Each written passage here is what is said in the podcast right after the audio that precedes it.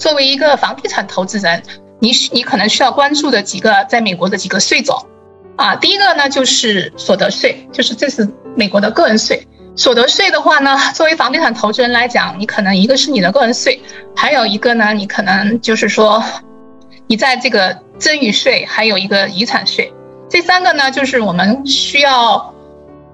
考量的吧。就是说你在在考虑你这个税务规划的时候，你可能需要时时时时时要提醒自己，就是这几个税种，你自己到底是就是说到底是到底需要交哪哪一个方面的税。然后呢，在讲这个税，就是你要交税之前呢，我们先把这个纳税的这个身份问题给大家简单的介绍一下，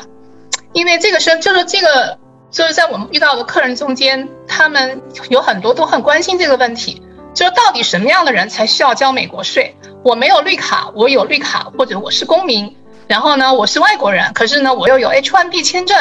那到底我是什么样的一个纳税人身份？所以今天我稍微花一点时间呢，给大家简短的介绍一下。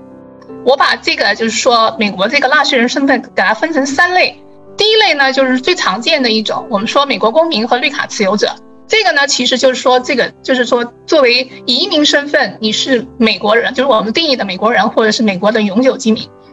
然后呢，就是公民呢比较简单，就绿卡呢我稍微多讲一点，因为客人里面有很多问题。就作为持有绿卡的。美国居民，他说，就说跟你是否居住在美国或者居住在海外，这个海外就包括不管是中国还是中国以其他的地方，像全球，只要你拥有绿卡，都是税法上的居民。即使拿了绿卡之后，你回国或者是你离开美国做生意，不在美国居住或者工作，收入来源呢也亦非来自美国，但是呢，你还是需要向美国如实报税。第二个呢，就是说，啊，具有合法居留权的外国居民，啊，这个呢，就是说你可能没有绿卡，也没有，也不是美国护照，但是呢，你有美国收入，比如说你有 H1B，你在美国工作，然后呢，你在美国居留的时间一年之内超过一百八十三天，对这个可能都还比较清楚。但下面呢，我再给大家注解了一下，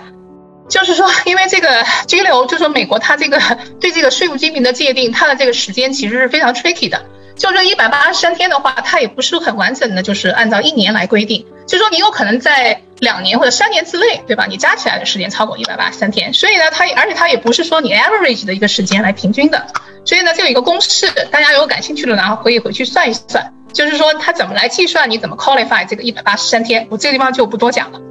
啊，这第三类呢，就投投这个第一类和第二类呢，它在报税的时候都是用我们说的叫幺零四零表。所以就是说，你需要啊用幺零四零表向美国国税局报税。然后第三类呢，我就稍微多说一点。这个呢，就是说，可能就是今天我们讲座的受众吧，因为加拿大人，我们啊 s u m i 你们这些人都是加拿大身份，然后呢没有美国绿卡，也没有美国护照，你们只是来美国投资，然后呢，你们的你们跟美国的这个 relationship 也没有那么亲密，对吧？你可能在美国待的时间也不够，大概也没有超过一百八十三天。那这一类人呢？你到底要不要交税？好，前提就是说，如果你有美国的收入，比如说你在美国买房子，你有房租收入，然后呢，你有那个你房子卖了以后，你有这个资本利得的这个收入，那么这些呢，就是说你也有你也有义务向美国政府交税。但是呢，这个呢，它跟前面两类不一样，他在交的表格的时候，申报税的表格的话，他不是用幺零四零表，他是用幺零四零 NR 表。这一点呢，我一定要提醒大家，因为我们有很多客人，他们用 TurboTax 报税，他们 assume 他们自己是中国人，没有，他们 assume 自己是美国美国居民或者美国税务居民，他们用幺零四零报税。但很多人其实他们是，就是说他们其实不应该用这个，他们是该用幺零四零 NR 来报，然后最后要做 amendment。而且大家还要知道，因为去年美国它有那个，就是有很多这个 stimulus check 发了很多钱，就是跟那种呃，凡是美国就是说。